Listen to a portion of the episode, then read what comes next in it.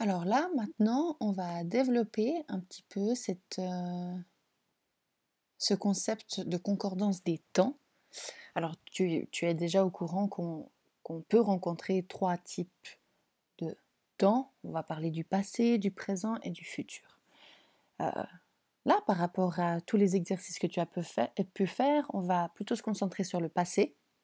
Et puis, on peut trouver dans les textes deux systèmes du passé. On a, comme tu as pu le voir dans la fiche de, théorie, on a l'imparfait passé simple et l'imparfait passé composé.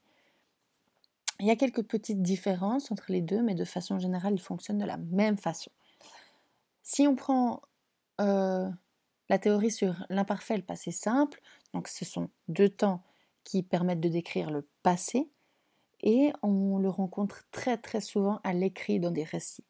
L'imparfait, lui, il est surtout utilisé pour faire une description, pour faire un portrait ou bien pour euh, parler d'une action qui, est plutôt longue et qui se passe dans le passé, bien évidemment.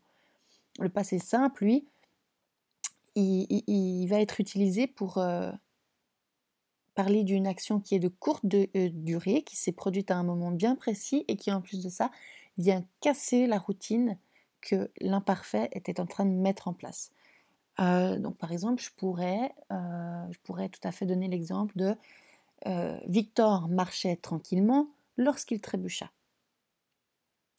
Et puis le passé composé, un parfait passé composé, la même chose, l'imparfait va être utilisé pour évoquer un souvenir, une action qui s'est passée longuement dans le passé, et puis le passé composé, il est utilisé pour, pour décrire une action qui est précise et qui qui est aussi venue casser la routine que l'imparfait construisait.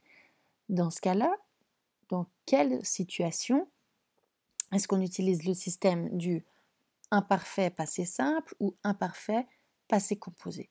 En fait, c'est assez simple. Euh, parce que c'est vrai que le passé simple et le passé composé, ils vont avoir des fonctions un peu semblables. La seule différence, c'est que imparfait passé composé, on l'utilise beaucoup plus souvent dans la langue parlée ou pour parler d'un récit de vie, donc quand tu racontes une petite partie de ta vie, quand tu écris une lettre ou quand tu écris un fait divers. Tu as pu le voir dans les, textes que tu as lus juste avant. Alors que imparfait, passé simple, on l'utilise vraiment dans la langue écrite pour parler d'un conte, de conte historique, conte fantastique.